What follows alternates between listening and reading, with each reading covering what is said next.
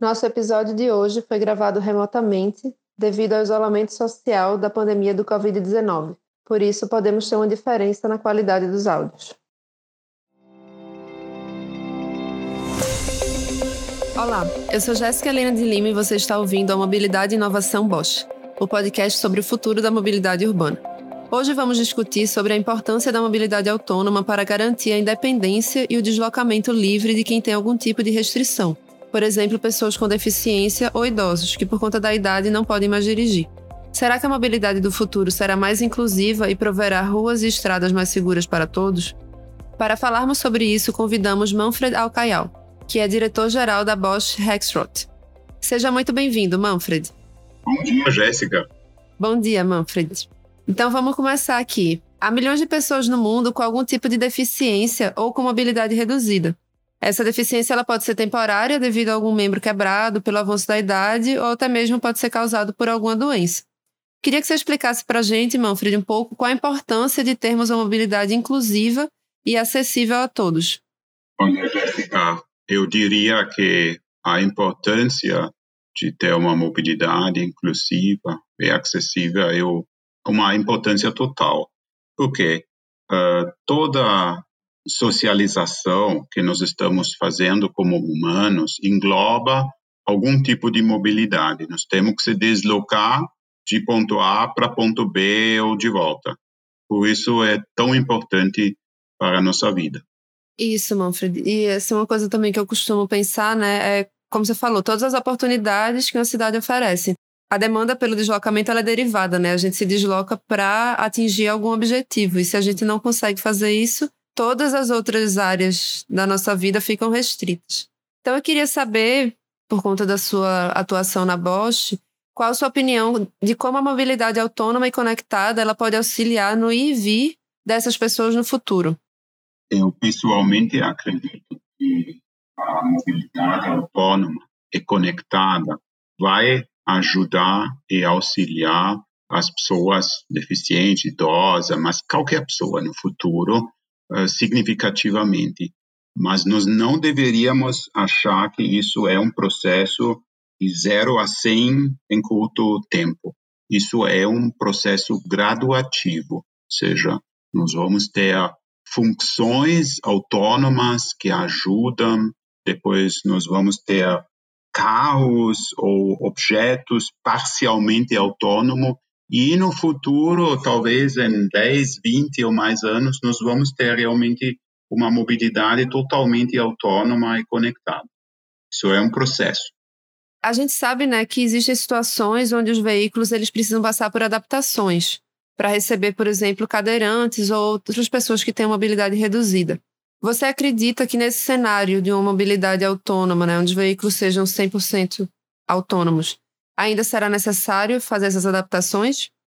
Eu acredito que sim. As adaptações, eles normalmente são bem personalizadas a qualquer situação da pessoa, seja idoso, seja de qualquer outra situação.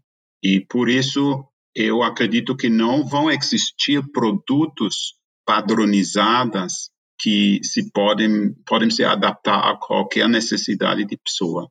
Aí essa adaptação vai ser necessária, sim. Exatamente, porque na verdade, né, as deficiências elas são individuais e aí você precisa ter essa adaptação por cada pessoa. Manfred, a gente tem dados divulgados pela ONU em 2019 que apontavam que uma a cada 11 pessoas em todo o mundo tem mais de 65 anos. E nas próximas décadas essa proporção será ainda maior. As estimativas mostram que uma em cada seis pessoas será idosa em 2050. Com base nesses dados, como a mobilidade do futuro ela poderá garantir o direito de ir e vir das pessoas mais idosas e especialmente garantir a segurança e o bem-estar nas ruas e nas estradas para todos?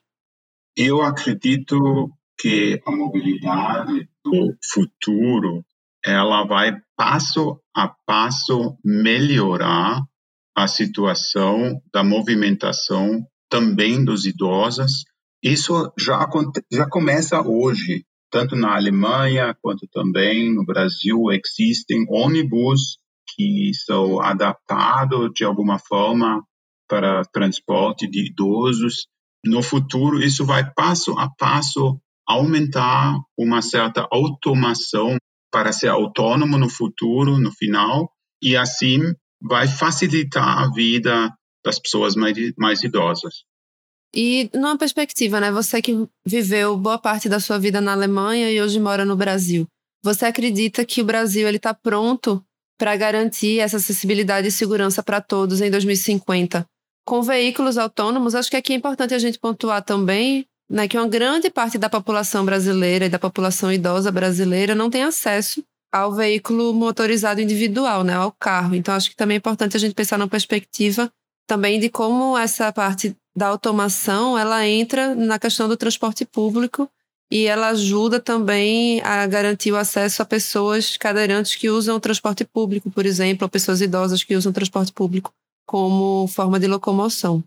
Jéssica, eu acho hoje o Brasil ainda não está pronto para garantir essa acessibilidade e segurança. Porém, a sua pergunta é de 30 anos para frente.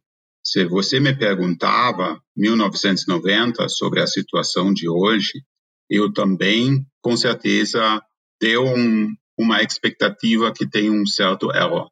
Eu, pessoalmente, acho que nós vamos ver nos próximos duas, três décadas um processo de adaptação, tanto para prestar uma uh, mobilidade autônoma, conectada, quanto também uma acessibilidade e segurança muito melhor do que hoje uh, para idosos e para pessoas com mobilidade reduzida. Em 2050, eu pessoalmente acredito que nós vamos ter uma situação bem híbrido que não precisa ser necessariamente um carro particular, mas sim um poder, uma medida de movimentar as pessoas com conforto e segurança. E aí eu queria perguntar, Manfred, na sua opinião, o que é que é preciso para a gente dar mais acessibilidade a todos, né? Então, o que é que a gente pode fazer para que nesse período, nos próximos 30 anos, a gente consiga que as pessoas tenham de fato mais acesso?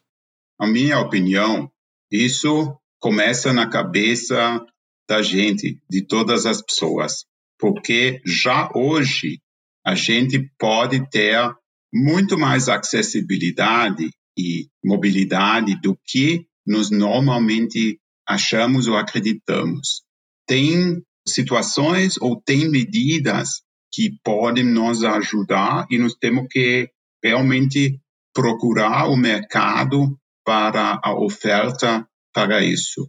Eu, pessoalmente, acho que essa oferta no mercado dos próximos anos vai passo a passo aumentar até que realmente todos na nossa sociedade tenham acesso a essas possibilidades. Perfeito. E quando a gente fala sobre transporte público e até mesmo transporte compartilhado, né, que vem ascendendo nos últimos anos, a gente já tem iniciativas como o Bosch IoT Shuttle, que é um micro-ônibus com conceito totalmente elétrico e autônomo, que a Bosch apresentou em 2019 na maior feira de tecnologia do mundo, a CES, ou ainda os táxis autônomos.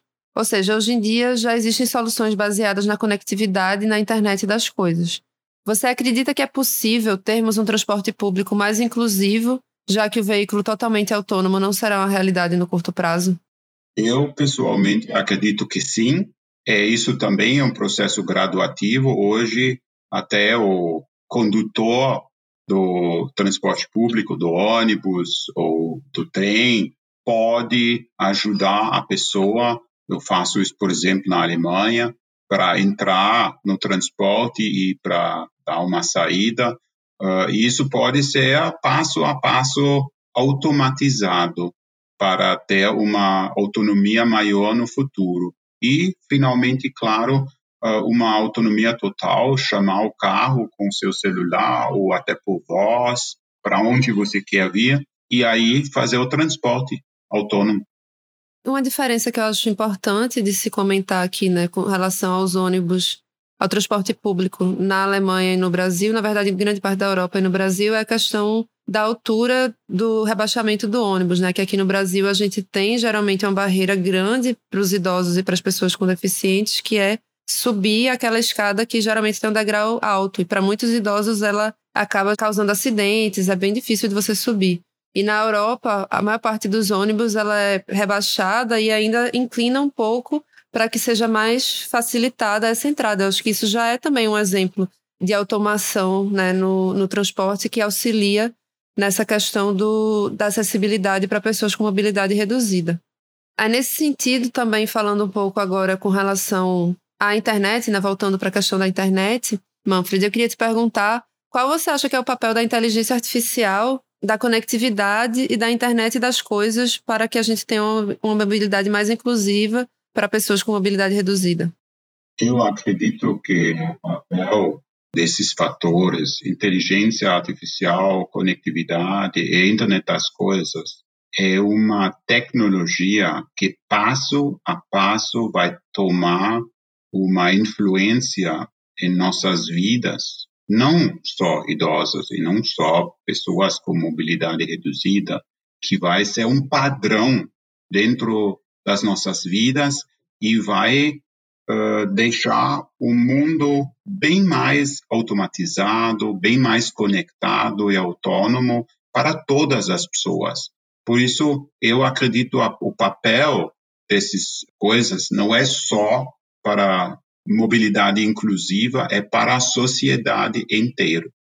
Isso, até é interessante que quando a gente fala né, de mobilidade inclusiva como um todo, que a gente fala, inclusive, de acessibilidade universal, a ideia de universalidade é justamente essa, né? De você. É, se você transforma a mobilidade ou a acessibilidade para uma pessoa que tem uma mobilidade reduzida, ou para. que aí a gente inclui vários grupos, né? Idosos, crianças, mulheres grávidas, mulheres com, com bebê de colo. Enfim, você está, na verdade, pessoas com deficiência, vários tipos de deficiência, você está, na verdade, fazendo com que toda a cidade ela passe a ser acessível a todos os outros grupos que não têm nenhuma limitação. Né? Então, é bem importante pontuar também essa questão do quanto a acessibilidade universal ela é universal justamente porque ela provê isso para todos. Então, Manfred, para finalizar aqui a nossa conversa de hoje, eu queria perguntar para você, você que tem essa vivência tão profunda né, do Brasil e da Alemanha, queria que você fizesse um paralelo entre a mobilidade, a, a questão da inclusão para pessoas com mobilidade reduzida e idosos nesses dois países e quando você acha que eles estarão preparados para oferecer uma mobilidade que seja de fato mais inclusiva para esses grupos? Jéssica, qualquer país hoje tem uma situação um pouco diferente e até por dentro dos países tem cidades muito adaptadas. Uma delas, por exemplo, Barcelona, que já fez o rosto dos Paralímpicos e assim foi criado esse esse acessibilidade. Mas se você hoje passa cidades no Brasil, por exemplo, São Paulo, Belo Horizonte, aí você percebe que não tem muita adaptação ainda, é um caminho longo para fazer, mas como eu falei, tudo isso não vai acontecer de um momento por outro, isso é um processo de continuous improvement, de melhoria contínua.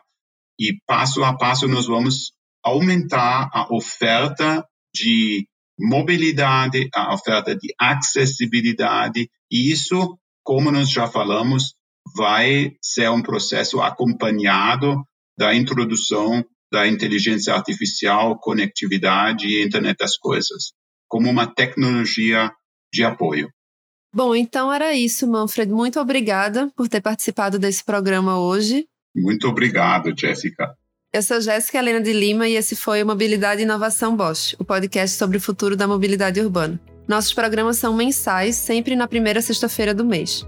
Este podcast é uma iniciativa da Bosch. Acesse bosch.com.br, lembrando que Bosch se escreve com SCH. O podcast Mobilidade e Inovação Bosch é produzido pela agência Digitale acesse digitale.com.br/podcast.